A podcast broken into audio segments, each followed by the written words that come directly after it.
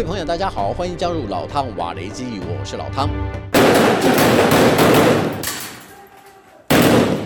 哈马斯武装分子朝以色列士兵的寝室内部连续射击，正在熟睡中的部队根本来不及反应，死伤无数。先行破坏围篱的民兵立即进入以色列营区部署攻势，民兵的支援部队则是骑乘摩托车陆续赶来。半岛电视台报道，哈马斯展开的突击行动至少造成以色列六百位军民死亡，另外超过两千人受伤。哈马斯公布的影片并未透露地点，但是分析指出，受到袭击的以色列军营至少是一个。营级以上单位的驻地，因为营区里不但有多辆装甲车，还有好几辆坦克，足以证明哈马斯武装分子是有计划的，针对部署在当地的以色列军事单位采取攻击行动。以色列之所以在这次袭击中蒙受极为惨重的居民损失，除了先前专家学者分析的，是因为哈马斯采用了火箭及地面与海上的突袭之外，素来以情报搜集详尽、军事行动精准著称的以色列情报网失灵之外。哈马斯武装利用佛晓展开军事攻击，也是出乎以色列军方和情报系统意料之外的一次行动。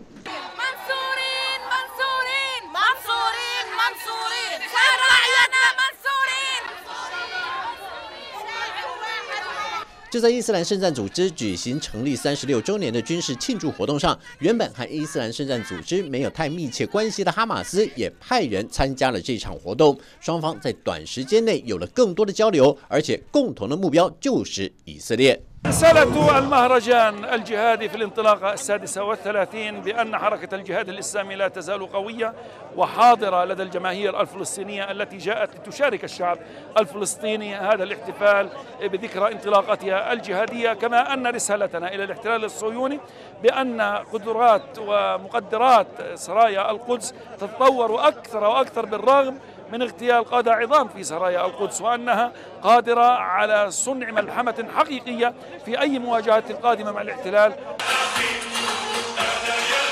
这段话透露出两大关键讯息：第一是伊斯兰圣战组织和哈马斯正在寻求共识，作为双方展开合作的起点；第二点则是预告了两边只要意见统一后，就会发动新一波的武装攻击，对象是他们口中的犹太复国主义者。这暗示了以色列境内将成为两大团体的主要战场。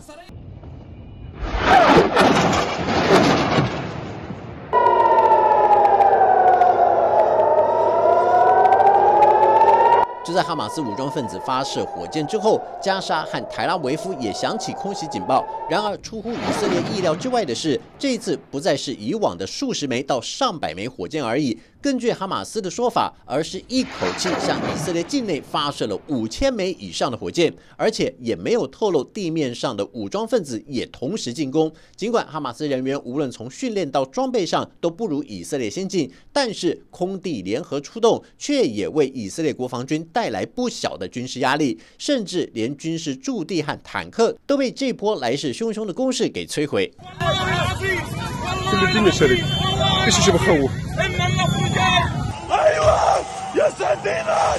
Hayvan o! Hayvan!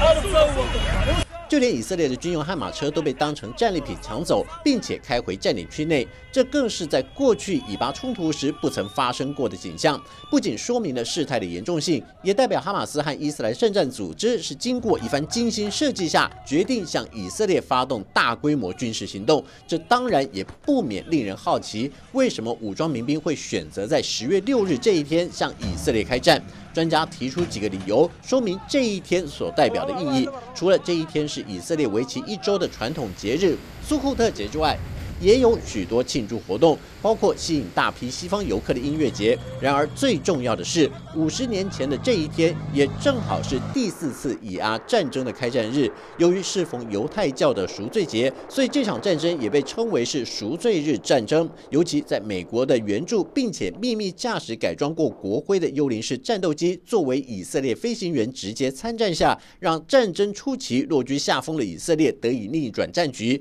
将发动战争的埃及和。叙利亚部队击退，确保了以色列的安全。也因为美国的介入，引起阿拉伯国家的愤怒，以减产和禁运的手段来报复美国，进而引起第一次全球石油危机。这场战争在今年正好是五十年纪念，当年参战的以色列老兵也在国内举行庆祝。但对伊斯兰圣战组织和哈马斯而言，要是没有美国的介入，或许五十年前的那一战将改变巴勒斯坦人民的命运，重新在自己的土地上建立起国家。就在以色列遭遇袭击后，军方也随即做出反应，调派部队对哈马斯和伊斯兰圣战组织的据点发动攻击。根据巴勒斯坦卫生部统计，以军的还击至少造成了近两千四百人伤亡，而且数字还在不断上升中。然而，这一次的军事战争也让原本情势稍有和缓的以阿关系再度陷入高度紧绷，尤其以色列更誓言要全力歼灭发动战争的组织。